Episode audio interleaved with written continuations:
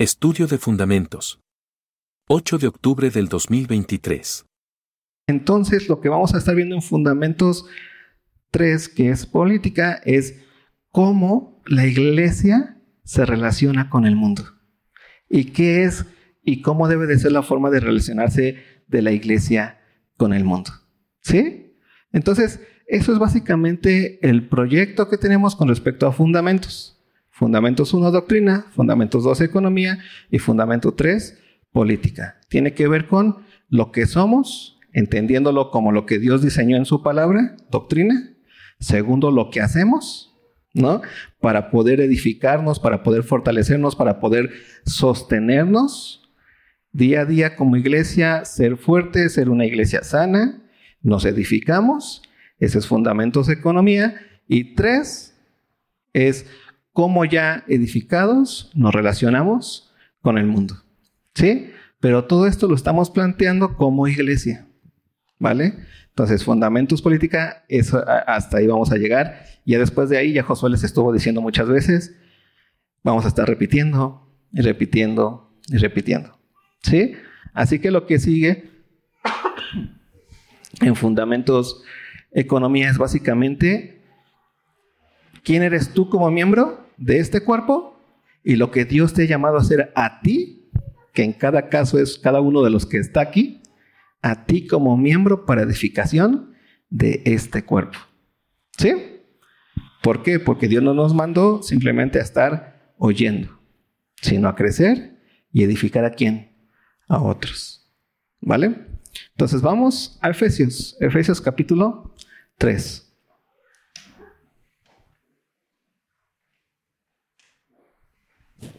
No es cierto, capítulo 2.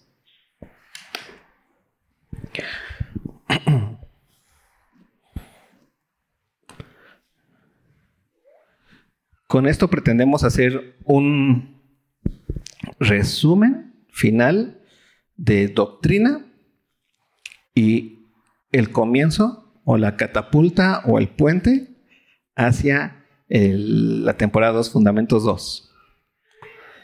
Y hemos aprendido quiénes somos en Cristo. Comienza el capítulo 2 diciéndonos una verdad fundamental. En el capítulo 2 dice, y Él os dio vida a vosotros. ¿A quiénes vosotros? a la iglesia.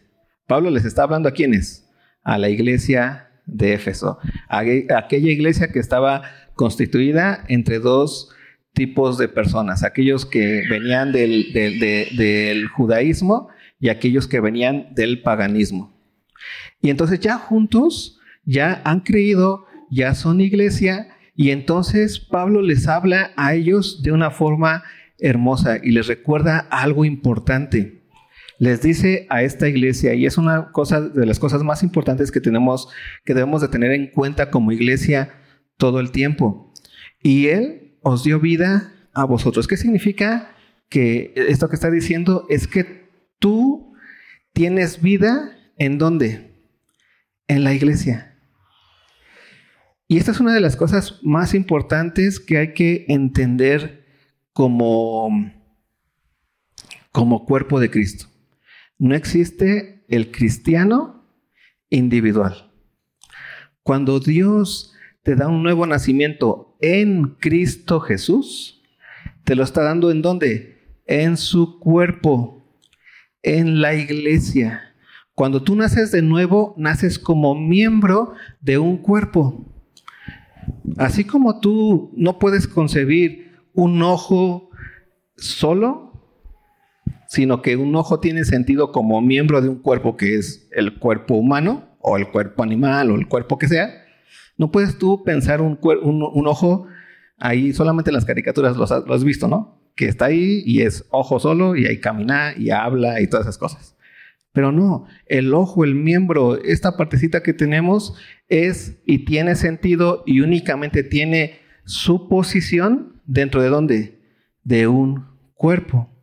Y tú como hijo de Dios que has nacido de nuevo, en tu nuevo nacimiento naces como miembro de un cuerpo. ¿De cuál cuerpo? El cuerpo de Cristo. El cuerpo de Cristo que es la iglesia.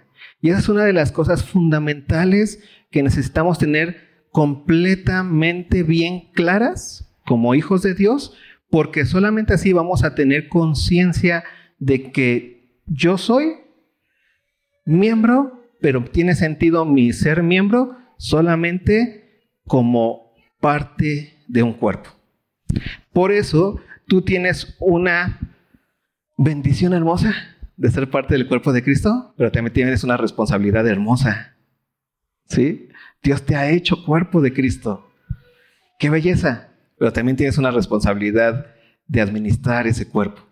Eso es economía, ¿no? De ahí viene la palabra, administrar. Y tiene que ver con el hecho de llevar a cabo cosas para que ese cuerpo se sustente y se cuide, así como el ojo tiene el sentido de cuidar a quién. Pues a todo el cuerpo. ¿Y cómo cuida el ojo al cuerpo? Pues vas caminando, hay un hoyo. ¿Y qué hace? Ya lo viste. ¿Y qué haces? Pues no pasas por ahí, ¿no? O la mano. Cuando tal vez te viene un objeto contra ti, ¿qué hace la mano? Lo primero que es tratar de tapar. ¿Para qué sirven los miembros en el cuerpo? El miembro y el cuerpo no sirve para sí mismo, sino sirve para otro miembro, para el cuerpo en sí. Por eso Pablo nos está dejando una cosa muy importante, en tanto que nosotros hemos nacido de nuevo, dice en que tenemos vida y Él os dio vida a quién? A vosotros. ¿A quiénes son ustedes? El cuerpo. ¿Cuándo nos dio vida o en qué sentido? Cuando estabais muertos en vuestros delitos y pecados, en los cuales anduvisteis en otro tiempo, siguiendo la corriente de este mundo, conforme el príncipe de la potestad del mundo, eh, del aire, el espíritu que ahora opera en los hijos de desobediencia. Y aquí otra vez, Pablo comienza a hacer una partición de entre los que le han creído a Cristo y viven dentro de su cuerpo y los pone como obedientes y de los que no han creído y que siguen muertos en sus delitos y pecados y tienen el espíritu de desobediencia porque no han creído, porque no han obedecido a la fe, al mandato que Dios puso en Cristo Jesús, al decir, este es mi, mi Hijo amado, en quien yo me complazco y Él es el lugar de salvación. Recuerda que el Evangelio no es un Evangelio, siempre le llamo yo el té de tila, así como que, ay, mira, pobrecito, está sufriendo porque se está divorciando. Háblale de Cristo. Ese es el Evangelio teletila. El Evangelio de Cristo es un, aunque esté sufriendo porque se esté divorciando, aunque tenga cáncer, aunque sea el hombre más feliz con la mujer, eh, con el matrimonio más impresionante, tenga la mejor salud, aunque sea rico, aunque sea pobre, aunque tenga dolores, aunque esté completamente sano, aunque tenga depresión, aunque esté completamente feliz, Dios manda a todos que crean en quién? En Cristo Jesús. El Evangelio es un mandato de Dios, ¿para quién? Para el hombre. Por eso cuando el hombre no cree en Cristo Jesús, ¿qué hace? Hace a Dios mentiroso y se vuelve hijo de qué? De desobediencia. ¿Por qué? Porque no estás obedeciendo a lo que Dios está mandando porque el Evangelio es esa obra de Dios a través de Cristo Jesús para cumplir el propósito que ha tenido desde antes de la fundación del mundo, que es que el ser humano en Cristo Jesús sea iglesia y entonces sea santo y sin mancha delante de Él. Y llegó el tiempo, y llegó el momento cuando Dios reveló, se reveló en Cristo Jesús para cumplir ese propósito. Y por eso el Evangelio para nosotros es un mandato para la humanidad el Evangelio es un mandato. Y para todos aquellos que no lo creen, entonces están bajo el, bajo el, el, el, príncipe de la potestad del aire que operan los hijos de desobediencia. Simplemente es, no quiero obedecerte Dios, yo voy a seguir obedeciendo al mundo. ¿Te das cuenta de la diferencia? Y tú tienes ahora vida y Dios nos sacude ahí y nos ha dado una nueva vida, pero esa nueva vida es en un cuerpo como miembros del cuerpo de Cristo. Ve lo que sigue diciendo. Entre los cuales también todos nosotros vivimos en otro tiempo, en los deseos de nuestra carne, haciendo la voluntad de la carne y de los pensamientos, y éramos por naturaleza hijos de ira, lo mismo que los demás. Eh, eh, eh, la voz del mundo o la voz de los que no toman en cuenta a Dios, lo único que tienen en cuenta es vivir para sí mismos, ¿no? Y ahí vivíamos nosotros en nuestro tiempo. Ahí estábamos todo el tiempo haciendo lo, lo que nos complacía a nosotros, lo que queríamos nosotros, pero no tomábamos para nada en cuenta lo que Dios quería de nosotros. Y ahí estábamos antes. Pero ve lo que dice Pablo de nosotros, versículo 4.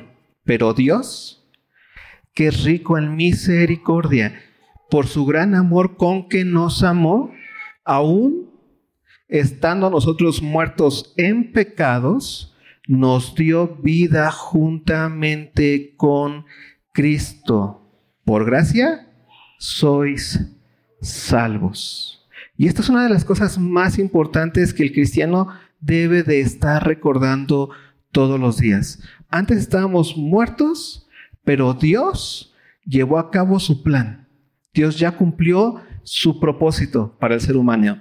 Dios ya, Dios ya dijo, ya eh, a partir de hoy comienza lo que yo quiero para el ser humano y dice que nos dio vida en Cristo Jesús. ¿Por qué? Por el gran amor con que nos amó. Y ve lo que ocurrió. Lo que ocurrió. No solamente nos dio vida con Cristo, sino juntamente con Él nos resucitó y asimismo nos hizo sentar en los lugares celestiales con Cristo Jesús, para mostrar en los siglos venideros las abundantes riquezas de su gracia en su bondad para con nosotros en Cristo Jesús. Y una de las cosas que tú vas a estar aprendiendo dentro de, este capítulo y, y lee Efesios, te lo dejo de tarea, para que lo vayas comprendiendo más, es que Pablo comienza a hablar cosas como juntamente con Cristo nos resucitó, estamos en Cristo Jesús, sentados en los lugares celestiales en Cristo Jesús. Y si tú no te estás entendiendo como un miembro de un cuerpo, el cual cuerpo es el de Cristo Jesús, entonces no vas a entender lo que está diciendo Pablo aquí. Porque si no, se te va a volver simplemente una especie rara de, a ver, yo soy esto y Cristo Jesús pues vive en mí, pero te imaginas a, un Cristo como fantasmita que cuando dices, Cristo vive en mí, parece que Cristo está dentro de ti, ¿no? Y ahí estás. Y no funciona así. El en Cristo es, o, no, o tú te imaginas que a un Jesús en fantasmito y que tú te metes ahí. Pero para entender esta parte es, necesitas entenderte primero como miembro del cuerpo de Cristo. Y entonces el cuerpo de Cristo, en tanto que Cristo resucitó, nos da nuestra identidad. Por eso la resurrección para nosotros es lo más hermoso que tenemos. Porque Cristo vive. Su resurrección, la resurrección de Cristo es nuestra vida como miembros de su cuerpo. Y cuando Dios nos dio vida en Cristo Jesús es que nos hizo nacer como miembros de qué? De su cuerpo. Y cada vez que tú pienses y escuches y leas en la palabra de Dios que estás en Cristo, necesitas comprender que estás en su cuerpo como miembro. Y que los que ves tú alrededor que han nacido de nuevo son que tuyos, porque también son miembros de quién? Del cuerpo de Cristo y también están en donde? En Cristo. Y por eso la economía o la administración de nuestro hacer es y siempre va a comenzar a ser una edificación mutua. El miembro va a llevar a cabo su función porque el corazón no vive para sí. ¿Qué es el corazón? ¿Sabes lo que es el corazón en tu cuerpo? Aparte de llevarte a llorar. Ah, no es cierto. ¿Qué es el corazón de forma física? Bombea, ¿no? Pero imagínate si no hubiera sangre. ¿Qué bombea el corazón? Puede ser su función, pero no. No hay nada. ¿O qué hace la mano dentro de tu cuerpo? ¿Vive para sí? ¿En dónde se encuentra el sentido de la mano? En el cuerpo. En hacerlo para el cuerpo. ¿Con qué te tallas? ¿Con qué te sacas los mocos, ¿no? ¿Con qué? ¿No? O qué hace el oído, o qué hace el pulmón, o qué hacen las rodillas. de repente ya a una edad dices, ah, mis rodillas, qué bendición es poder, aunque sea por lo menos tantito, moverlas todavía. Y entonces ir entendiéndonos como un cuerpo, como miembros de un cuerpo, nos hace comprendernos como personas vivas que tienen una responsabilidad sobre quién? Sobre otros. Y ahí se encuentra la economía dentro de la iglesia. Por eso la economía dentro de la iglesia, ya lo vamos a ir viendo poco a poco, no se encuentra en cuánto dinero puedes traer o en cuánto dinero hay en las arcas de la iglesia.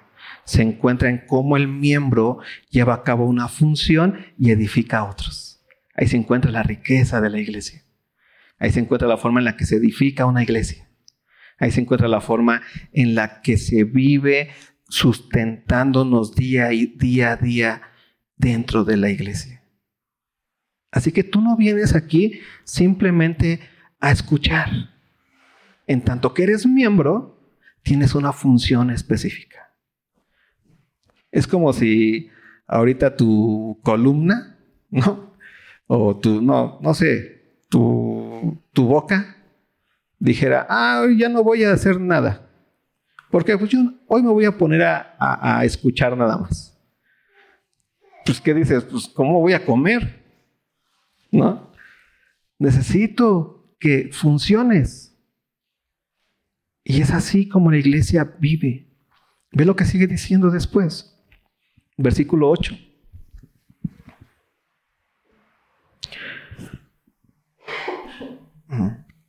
Porque por gracia sois salvos, por medio de la fe.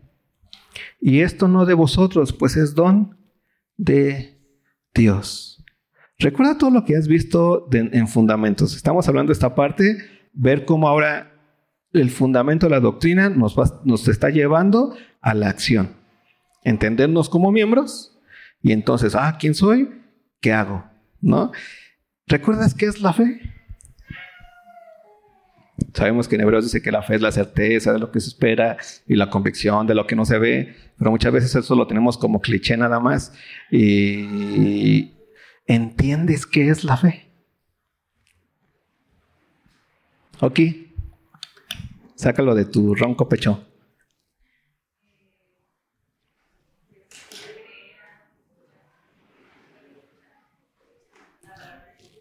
Ok. La fe, ya lo hemos entendido, no es un pensamiento positivo. ¿Sí? Si tú vives todo el tiempo en soledad, y ahí no necesitas de nadie y piensas que es acá, pues es la, persona sin fe.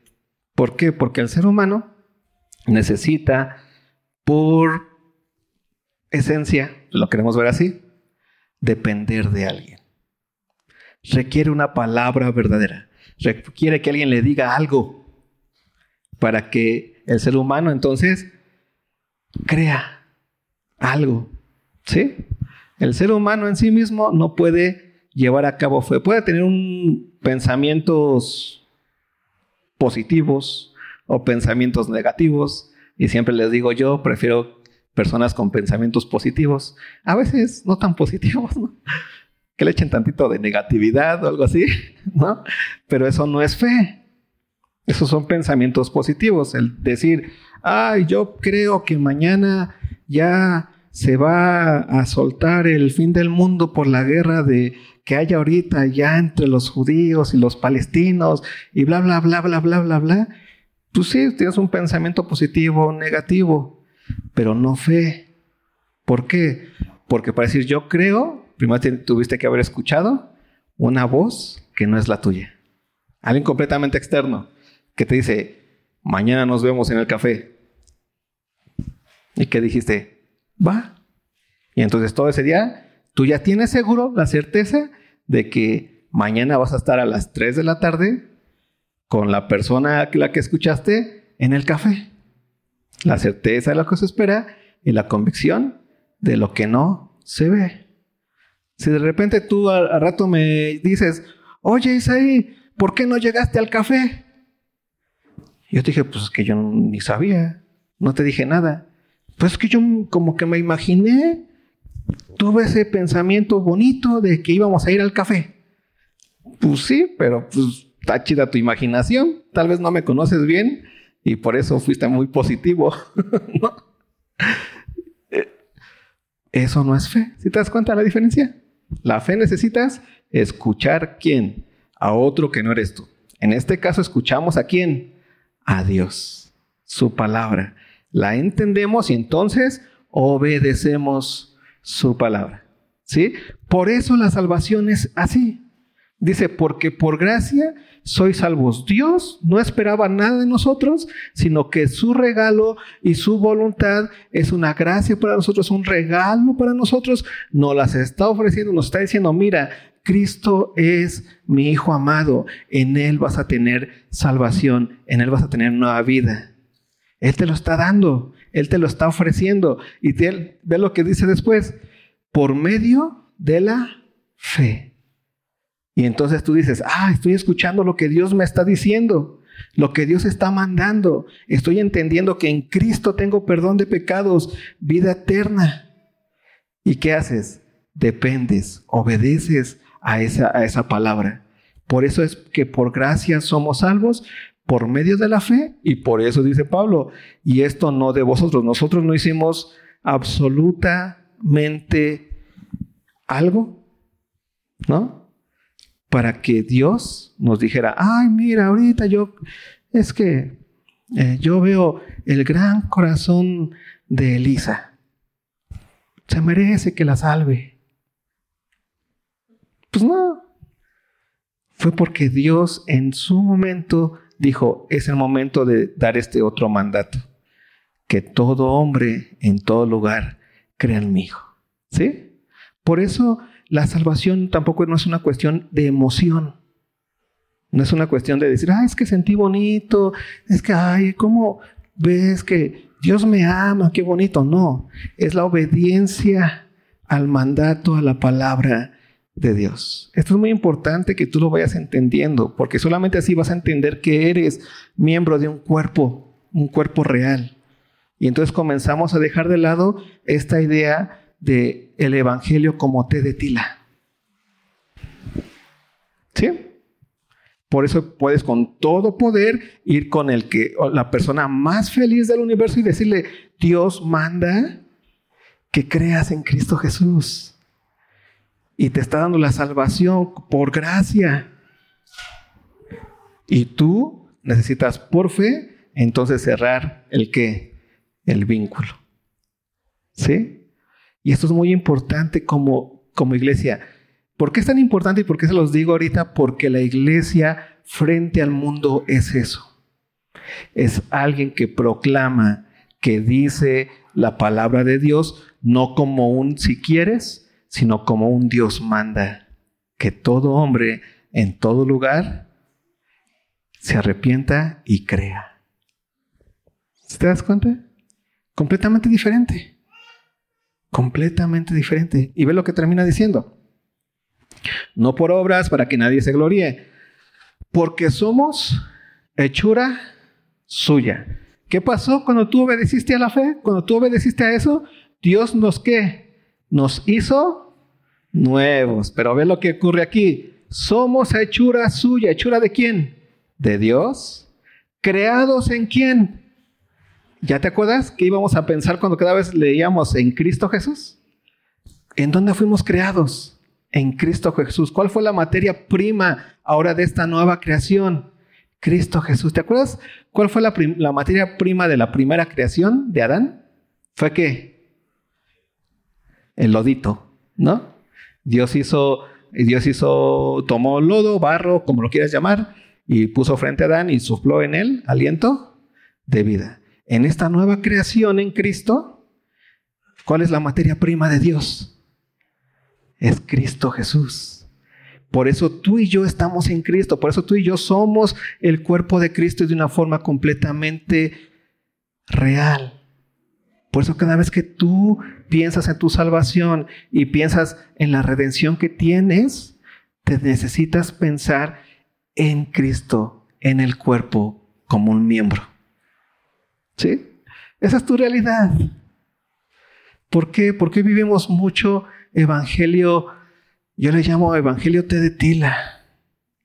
Pensamos que se trata de, es que Cristo me vino a hacer que me sienta bien, porque me siento solo, me siento sola, me siento triste, me siento traumado, me siento no sé qué. Y entonces tomamos a, la iglesia como ese lugar, como alcohólicos anónimos o depresivos anónimos o, los momentos de, de, de, ir ahí con los budistas o como para relajarnos de tanto dolor que tenemos en este mundo. Y eso no es la iglesia. Eso no es el Evangelio. La iglesia tiene que ver con ese momento en donde Cristo llevó a cabo el propósito de Dios para el ser humano. Ya, Dios dijo, en este momento yo voy a dar vida eterna. ¿Y envió a quién? A su Hijo Jesús. Para los que se sentían mal, los que se sentían mal psicológicamente o emocionalmente, no, para todo ser humano. El que se sentía en la cima y el que se sentía en donde? En el hoyo más profundo. Dios volvió a hablar en Cristo Jesús y como mandato dijo, aquí está mi Hijo, en quien yo me complazco. Aquí está mi Hijo, a quien yo resucito. Todo aquel que crea en Él será que salvo. Y esto no es un si quieres, es un mandato. Si no crees, entonces simplemente eres dentro de la familia de los hijos de desobediencia. Si crees, eres cuerpo de quién? De Cristo. Hechura mía, creado en quién? En Cristo Jesús. ¿Para qué? Para buenas obras. ¿Sí? Esa es tu realidad. Aquí no vienes a, que te curen las heriditas. Aquí vienes a entender quién eres en Cristo Jesús cuál es tu función como miembro y edificar alrededor. Pero es que sí, hay cosas difíciles, y ahí sí, yo sé que hay cosas muy difíciles en este mundo, pero tenemos también la esperanza de que cuando Él venga, enjugará qué?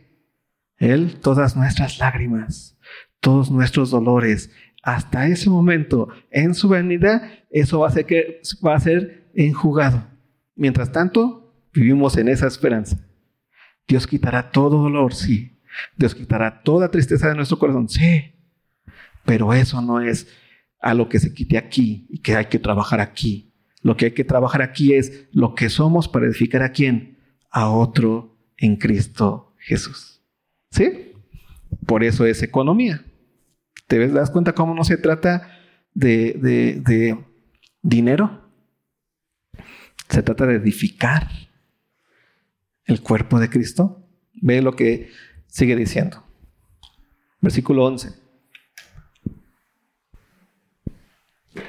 Por tanto, acordaos de que en otro tiempo vosotros, los gentiles, en cuanto a la carne, erais llamados en circuncisión por la llamada circuncisión hecha con mano de la carne. En aquel tiempo estabais sin Cristo, alejados de la ciudadanía de Israel y ajenos a los pactos de la promesa, sin esperanza y sin Dios en el mundo. Pero ahora, en Cristo Jesús, vosotros que en otro tiempo estabais lejos, habéis sido hechos cercanos por la sangre de Cristo. ¿De qué está hablando Pablo? Recuerden que antes de Cristo el mundo estaba dividido en dos, entre judíos y gentiles. Los judíos, ¿cuál era la bendición que tenían? Es que ellos tenían las promesas, tenían a los padres, tenían los mandamientos, ¿no? Conocían al Dios verdadero. ¿Quién era el que los creó como pueblo? Pues el Dios verdadero, ¿no? Y los gentiles, aquellos que no eran judíos o que no tenían, no venían de la descendencia de Abraham, ¿no? A Abraham Dios le dio la promesa. Entonces estaba dividida así entre judíos y gentiles. Cuando Cristo viene, esa división se acaba. Y ya no existe judío ni gentil. ¿Existe quién? La iglesia, el cuerpo, en donde por la fe, judíos nacen de nuevo y gentiles nacen de nuevo y son uno. Y entonces esa línea que estaba, ese muro tan grande que dividía al gentil y al judío, que era el muro de la circuncisión o el muro de la ley o el muro de lo que sea, ese muro tan grande fue completamente destrozado. Por eso Pablo dice aquí, porque Él es nuestra paz, que de ambos pueblos, ¿Te acuerdas? Judío o gentil, que de ambos pueblos hizo uno derribando la pared intermedia de separación. ¿Cómo lo hizo? Aboliendo en su carne las enemistades, la ley de los mandamientos expresados en ordenanzas, para crear en sí mismo, ¿te das cuenta? La iglesia en dónde está creada? En sí mismo, en Cristo, en sí mismo, de los dos, un solo y nuevo hombre, haciendo la paz. Y esa es nuestra realidad. Hemos nacido de nuevo en quién? En Cristo Jesús. Ya no existe judío ni gentil. Pero es que la, ahorita los judíos, eh, déjaselo a los que les gustan esos temas. La iglesia es clara, la palabra de Dios es clara. Ya no hay judío, ya no hay gentil. ¿Hay quién? Iglesia. ¿Por qué? Porque la iglesia tiene su sustancia, su esencia en la resurrección de Cristo. Cristo resucitó. ¿En la vida de quién? De Cristo. Él es el que ha quitado y abolido esas cosas que, que traían separación y ha hecho un solo y nuevo hombre. Y ese solo y nuevo hombre eres quién? Tú como miembro del cuerpo de quién? De Cristo. Pero ¿por qué podemos comprender que tú vives como cuerpo de Cristo realmente? Porque Cristo vive. ¿Te das cuenta dónde está fundada tu esperanza? En la resurrección de Cristo de entre los muertos. Si Cristo no resucitó, entonces, pues ahora sí, circuncídate, mi rey. ¿No? O vete a adorar ídolos, pero es lo más tonto estar aquí hablando de Cristo y de una iglesia y de un cuerpo. Pero si Cristo resucitó como ocurrió, entonces ellos ya viven en la vanidad y tú estás en la realidad del propósito de Dios para tu vida. Y eres santo y sin mancha delante de Él. Y ahora como miembro puedes edificar a otros. Ve lo que dice. Haciendo la paz, versículo 16. Y mediante la cruz reconciliar con Dios a ambos en un solo cuerpo, matando en ellas las, en ella las enemistades. ¿Te das cuenta? Ya no hay dos pueblos. Ahora hay un que solo cuerpo, que es la iglesia, un solo hombre, dice Pablo también. Y vino y anunció las buenas nuevas de paz a vosotros que estabais lejos y a los que estaban cerca también porque por medio de Él, los unos y los otros tenemos entrada por un mismo espíritu al Padre. ¡Qué belleza! ¿Cuántos de ustedes piensan que el Espíritu Santo mora en ustedes? Amén. Dios mora en mí. Pero cuando tú hablas de que Dios mora en ti, hablas de que Dios mora en dónde?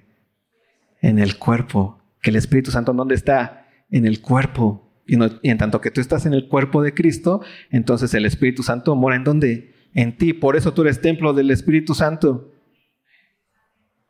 Pero en tanto que iglesia, no en tanto que soledad. porque tú eres un miembro que sin cuerpo no tiene sentido. Eres como un miembro muerto ahí tirado. Todo el sentido de tu membresía dentro del cuerpo de ser miembro dentro del cuerpo, lo da quién? El cuerpo, del cual la cabeza es Cristo Jesús. ¿Ve lo que sigue diciendo entonces? Así que, jóvenes, diría Pablo, ¿no? Moy, ¿cómo estás? y dije, ¿quién es? Me cortó el cabello acá. Entonces, ve lo que ocurrió entonces. Estaban los dos pueblos, judíos, gentiles. Dios viene y trae a un solo cuerpo de los dos en Cristo Jesús por la fe. Ahora ya dejó de lado eso y ahora se puede decir estaba así y Dios ahora lo hizo así. Volvió a dividir el mundo, pero ya no entre judíos y gentiles, sino entre iglesia que están bajo la obediencia por la fe y los que están bajo el mundo con el espíritu de desobediencia. ¿Te das cuenta? Los que creen en Cristo, los que dependen, los que obedecieron al mandato por la fe y los que no quieren. Y entonces ahora ha quedado la realidad en dos otra vez. Pero no, no, ya la realidad no es judíos y gentiles. Eso ya pasó. Ahora la realidad es que el cuerpo de Cristo, Cristo en su luz admirable, ¿no? En su iglesia y los que no creen, que Pablo le llamará mundo, que es el hombre que en su desobediencia quiere crear sus propias formas de vida, sus propios mandatos, su, propia, su propio bien, su propio mal, sus propias formas de sanidades interiores, pero siempre con la misma línea de no tomar en cuenta quién. Al Hijo, a Cristo Jesús. No a Dios, porque ellos hablan de Dios, pero en donde tropiezan es en donde en Cristo, porque Cristo es la imagen del Dios invisible, es el lugar que Dios puso para que el mundo vea quién es Dios. ¿Sí? Y nosotros somos ese lugar. Por eso dice, así que ya no sois extranjeros ni advenedizos, sino que somos conciudadanos de los santos. Y me gusta mucho esto porque conciudadanos de los santos, Pablo siempre habla en, cuerpo, el miembro, y, nos y, entiende que estamos juntos.